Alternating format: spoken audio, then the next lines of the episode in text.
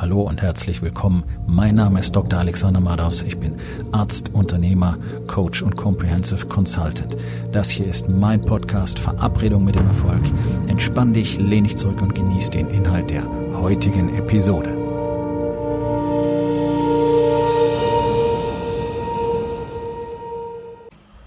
Heute mit dem Thema keine Angst vor Fehlern.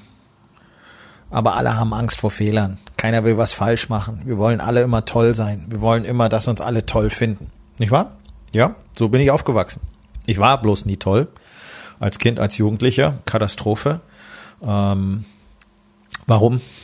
Weil ich mich selber nicht toll fand. Ich fand mich ziemlich scheiße. Das habe ich meinen Eltern einfach geglaubt. Meine Eltern haben mir, ähm, solange ich denken kann, täglich demonstriert, dass ich äh, wertlos bin. Und das ist jetzt kein Gejammer, sondern es ist einfach eine, eine Zusammenfassung. Also meine Mutter hat mir immer wieder wörtlich gesagt, dass ich ihr Leben ruiniert habe. Hätte sie mich nicht zur Welt bringen müssen, wäre alles viel besser für sie. Und mein Vater hat mich tatsächlich, hat sich tatsächlich äh, faktisch sogar geweigert, mir Kleidung zu kaufen. Ja, also er hat sehr gut verdient als äh, leitender Arzt in einem großen Chemieunternehmen damals, das inzwischen nicht mehr gibt, pleite. Aber er ist schlauerweise vorher schon gegangen, weil er immer wusste, wo er viel Geld machen kann. Bloß, er wollte dieses Geld niemals für seine Familie investieren.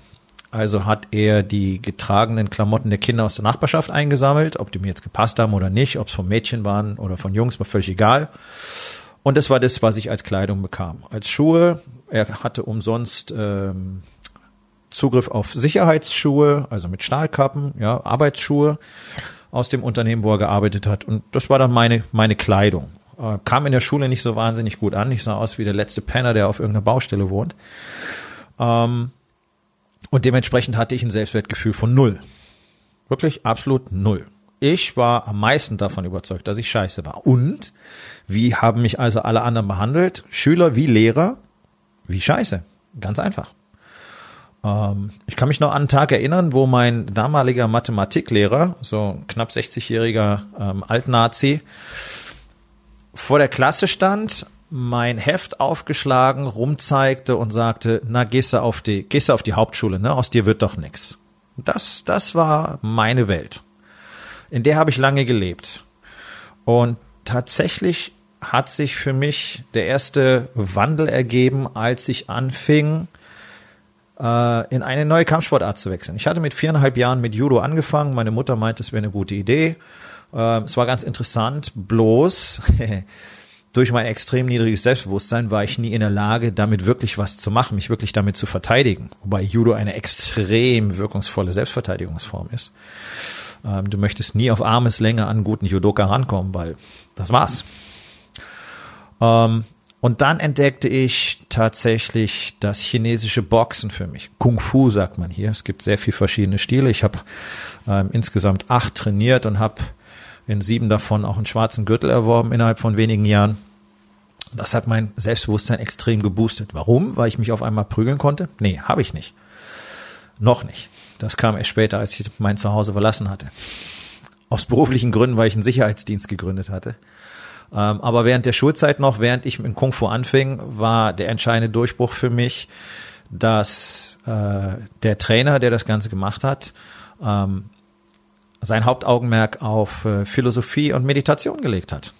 Ja, das Training war extrem anspruchsvoll, extrem hart, aber wir hatten immer mindestens eine halbe Stunde Meditation davor und meistens auch noch danach. Und ähm, es war von uns auch gefordert, dass wir uns selbstständig weiterbilden in den asiatischen Philosophien. Er hat uns regelmäßig Werke empfohlen und wir haben daran wirklich gearbeitet. All das, was ich heute wieder tue, nachdem ich es knapp 30 Jahre lang vergessen hatte. Vieles davon, was ich bereits gelernt hatte, findet sich im Warriors Way wieder. Deswegen kann es natürlich nicht anders sein, als dass ich mich dafür entschieden habe.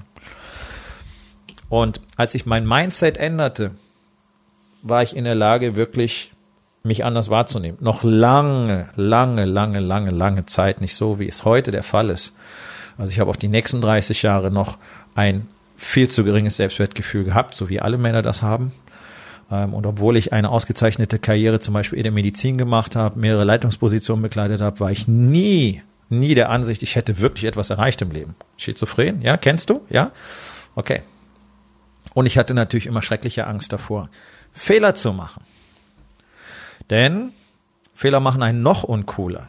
Jetzt bist du eh schon der Spasti in der Klasse und dann machst du auch noch irgendwas, was nicht in Ordnung ist, machst einen Fehler, machst was Dummes, okay, dein Status sinkt noch weiter. Wenn man erwachsen wird, sollte das Ganze eigentlich langsam vorbei sein. Ja, jetzt bist du erwachsen, selbstständig, triffst deine eigenen Entscheidungen. Äh, tun wir eben nicht. Das erzählt man uns, dass wir unsere eigenen Entscheidungen treffen würden. Wir werden von unserer Umwelt die ganze Zeit programmiert, weil wir auch in der Schule bereits gelernt haben, Fehler sind scheiße, wir werden für Fehler bestraft. Wenn du einen Fehler machst, kriegst du eine schlechte Note, kriegst weniger Punkte, deine Versetzung ist vielleicht gefährdet, weil sich keiner dafür interessiert, was wirklich dein Talent ist und was du wirklich gut kannst, sondern du musst irgendeinen stumpfsinnigen Scheiß machen und dafür kriegst du dann Noten. Wenn ich überlege, was ich aus meiner Schulzeit tatsächlich noch später gebraucht habe, es war enorm wenig. Es war tatsächlich Mathematik, Biologie, Physik, Chemie, die Naturwissenschaften. Äh, alles andere hat für mich nie wieder wirklich eine Rolle gespielt. Alles, was mich interessiert hat, habe ich danach selbst gelernt. Ich kann mich nicht an die Geschichtslehrstunden aus der Schule erinnern. Aber wenn mich Geschichte interessiert, dann lese ich Bücher darüber. Dann lese ich ein Buch über Alexander den Großen zum Beispiel. Ja, oder whatever. So. Aber in der Schule wirst du für Fehler bestraft. Also sind wir alle drauf gepolt, möglichst keine Fehler zu machen. Wir werden zu Hause für Fehler bestraft. Unsere Eltern bestrafen uns für Fehler. Unsere Eltern wollen, dass wir gut in der Schule sind, das, was aus uns wird. Ganz oft projizieren sie einfach ihr eigenes Leben auf uns. Und deswegen müssen die Kinder dann ganz schrecklich leiden. Ja, müssen ganz besonders schick sein, ganz besonders toll sein, super aussehen, repräsentativ, tolle Schüler und so weiter, bis sie dann in Essstörungen oder Drogensucht landen. Und das ist was Häufiges. Ja, also ich erwähne es immer wieder mal, für die, die es noch nicht wissen. Ich bin seit 20 Jahren Arzt und habe den ganzen Shit live und in Farbe jahrzehntelang gesehen. Und das ist das, was nicht selten passiert. Die Kinder aus gutem Hause, nicht wahr? Ein großer Teil von denen ist kaputt zum Zeitpunkt der Volljährigkeit von den Eltern zerstört. Häufig von den Müttern, weil die Väter sich auch schön raushalten. Ne? So kommen diese ganzen Komplexe. Also Fehler sind Kacke. Auch im Job. Du willst keinen Fehler machen, weil was passiert, du wirst angeschissen. Es gibt keine solide Kommunikation darüber. Es gibt keine echte Kultur darüber. Ich habe da vor ein paar Episoden schon mal drüber gesprochen. Fehlerkultur in Deutschland, Fehlanzeige. Sondern es gibt immer dieses, äh, anscheißen Prinzip. Ja, das ist ein Fehler gemacht und dann reden wir über den Fehler. Fehler, Fehler, Fehler. Schlecht, schlecht, schlecht. Schlimm, schlimm, schlimm. Du hast einen Fehler gemacht. Fehler, Fehler, Fehler.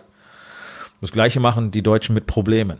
Die fokussieren sich so auf die Probleme, dass niemand eine Lösung sieht. Bestes Beispiel Bundespolitik. Bestes Beispiel große Unternehmen.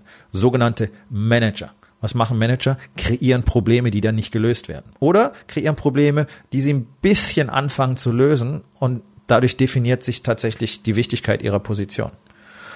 Und das kannst du jetzt glauben oder nicht, aber es ist die Wahrheit. Ich kenne einige äh, Männer aus den USA, Unternehmer aus den USA, die konsequent alle ihre Manager gefeuert haben und danach liefen die Unternehmen besser. Weil Manager einfach gerne Probleme kreieren. Weil nur wenn es Probleme zu lösen gibt, machen sie auch Sinn. Und in Deutschland ist es ganz schwierig, weil Manager in der Regel Probleme nicht mal lösen, sondern nur verursachen. Und der Deutsche guckt immer auf das Problem. Der guckt und guckt und guckt und guckt und guckt und sieht die Lösung nicht. Genauso ist es bei Fehlern. Wir fokussieren uns auf Fehler. Alleine diese Bewertung. Falsch gemacht. Ja. Das ist immer diese Schwarz-Weiß-Geschichte. Okay. Ein Fehler ist passiert und das ist fantastisch, weil du ja sonst nichts lernen kannst. Aber wir alle sind davon überzeugt, dass es niemand wissen darf. Also kreierst du lieber jeden Tag in deinem Kopf eine Geschichte, um deine Realität für dich erträglicher zu machen. Das heißt, du kreierst eine Unrealität. Also hast du die Geschichte, dass es in deinem Unternehmen doch eigentlich ganz gut läuft und dass du ja gar nicht mehr Geld brauchst. Du hast zwar keine Rücklagen, weder privat noch im Unternehmen und ein schlechtes Quartal ist immer wieder ein echtes Problem, weil das das Ganze, tja, doch teilweise vital bedroht. Und ich weiß, dass das in über 90 Prozent der Unternehmen so ist. Gar nicht, weil die so schlecht positioniert werden am Markt, gar nicht, weil sie so schlecht arbeiten, gar nicht, weil sie so wenig Umsätze machen, sondern weil keiner wirklich weiß, wie man mit Geld umgeht. Und weil alle noch viel mehr tun könnten. Aber lieber erzählt sich der Unternehmer, dass er ja nicht mehr braucht. Du brauchst nicht mehr Luxus, du brauchst kein größeres Auto, du brauchst kein größeres Haus, du brauchst das alles nicht. Deswegen ist es so in Ordnung, wie es jetzt ist. Das ist eine super Story. Bloß das bedeutet leider auch, dass du genau das bekommst, womit du zufrieden bist. Und du wirst dich niemals von diesem Status quo weiterentwickeln. Warum nicht? Weil in deinem Kopf diese Geschichte manifestiert ist. Und zuerst muss ich in deinem Kopf die nächste Stufe deines Daseins manifestieren, bevor du das erreichen kannst. Das heißt, es muss dir sehr wohl wichtig sein, viel Geld zu haben und viel Geld auf einem Konto zu haben für deine Familie und mehr Umsätze zu machen und zu wachsen und sehr wohl auch ein teureres Auto zu fahren und ein größeres Haus zu haben. Nicht um rumzuprotzen, sondern weil das wichtig ist, diese Visionen zu haben, sonst wirst du nicht weiter wachsen. Wir brauchen dieses Mindset. Die Realität entsteht immer zuerst in unserem Kopf. Aber dafür müsstest du deine derzeitigen Fehler anerkennen und sogar offen kommunizieren unter Umständen. Das willst du nicht machen, also kreierst du eine Geschichte. In deiner Familie genau das Gleiche. Ja, meine Ehe ist eigentlich schon ganz gut. Klar, alle anderen sind ja ganz genauso. Ja, also du orientierst dich am Durchschnitt. Alle drei Wochen mal Sex, nicht viel Kommunikation, nicht viel wirkliche Nähe, ja, nicht viel Austausch. Das ist normal. Das ist doch eigentlich eine ganz gute Ehe. Das ist halt nicht mehr wie am Anfang. Warum eigentlich nicht? Weil du es zugelassen hast. Weil ihr es zugelassen habt, dass es nicht mehr so ist wie am Anfang. Ich habe meine Ehe wieder zu dem gemacht, was sie am Anfang mal gewesen ist. Nach jetzt über sieben Jahren sind wir plötzlich wieder im Honeymoon. Und zwar kontinuierlich und sogar immer mehr. Warum? Weil ich Dinge tue, die man in dieser Phase tut. Und die sind selbstverständlich geworden, die sind tägliche Routine für mich, dass ich meiner Frau genau das zeige, was du einer neuen Freundin auch in den ersten Monaten zeigst, jeden Tag. Diese unglaubliche Aufmerksamkeit, diese Verbundenheit, diese Zugewandtheit und so weiter. Aber anstatt zu akzeptieren, dass du offensichtlich sehr viele Fehler in deiner Beziehung gemacht hast und noch machst, und sie einfach zu akzeptieren, zu umarmen, daraus zu lernen und jetzt besser zu werden, erzählst du dir eine Geschichte, dass es eigentlich ganz in Ordnung ist. Ja, und dass deine Kinder irgendwie nicht wirklich gut auf dich reagieren und seltsam sind, naja, Kinder sind halt so. Ne, das sind Trotzphasen. Nein, Kinder sind heutzutage standardmäßig so, weil sich ihre Eltern nicht um sie kümmern und weil ihnen keiner wirklich eine Richtung gibt, sondern weil einfach versucht wird, sie in irgendwelche Muster und Schemata zu pressen, wie Kindergarten und Schule, und dann müssen sie so funktionieren, wie wir Erwachsene uns das vorstellen. Wir reden nicht mit Kindern, wir befehlen ihnen. Wir erklären ihnen die Welt nicht, sondern wir befehlen ihnen, wie sie sich verhalten sollen und was sie gefälligst lassen sollen. Wir schreien sie an, wir weisen sie zurecht. Wir zeigen ihnen, dass Fehler scheiße sind. Das ist das, was wir mit Kindern tun. Deswegen sind sie seltsam. In anderen Kulturen, wo mit Kindern anders umgegangen wird, findest du diese ganzen Trotzphasen nicht. Du findest nicht ständig nur brüllende Kinder. Geh nach Asien. Das ist eine Rarität, wenn du Kinder im Alter zwischen, sagen wir mal, einem halben und drei Jahren irgendwo rumplärren siehst. Warum? Weil die Eltern sich um sie kümmern, in einer echten Interaktion sind bei ihnen sind, mit ihnen kommunizieren. In Deutschland bist du drei Jahre alt, kriegst du ein Tablet in die Hand oder ein Smartphone, irgendein scheiß elektronisches Spielzeug, damit du die Schnauze hältst. Und dann beschweren sich deine Eltern darüber, dass du nicht so funktionierst, wie sie das gerne haben wollen. Interessant, nicht wahr? Und das sind alles Dinge, das sind alles Fehler. Das sind alles Fehler, die gemacht werden, die passieren und die zugegeben werden müssen, um dann besser zu werden. Und was was du tatsächlich in deinem Leben tun solltest, ist deine Fehler zu umarmen und dir vielleicht dabei helfen zu lassen, sie zu sehen. Denn ich kann dir garantieren, für 90 Prozent von dem Shit, der in deinem Leben tatsächlich nicht funktioniert, bist du im Moment blind. Du merkst nur die Auswirkungen, du merkst nur, es geht nicht weiter. Es geht in deinem Business nicht weiter, du entwickelst dich persönlich nicht, du kriegst dein Essen nicht hin, du kriegst dein Training nicht hin, zu Hause funktioniert es nicht richtig, das merkst du alles und du weißt nicht warum und dann liest du Bücher und unterhältst dich mit anderen Leuten, die in der gleichen Situation sind. Wie soll dir das weiterhelfen? Du brauchst doch jemanden, der deine Situation tatsächlich sehen kann, der sie schon durchlebt hat und der die Lösung auch durchlebt hat.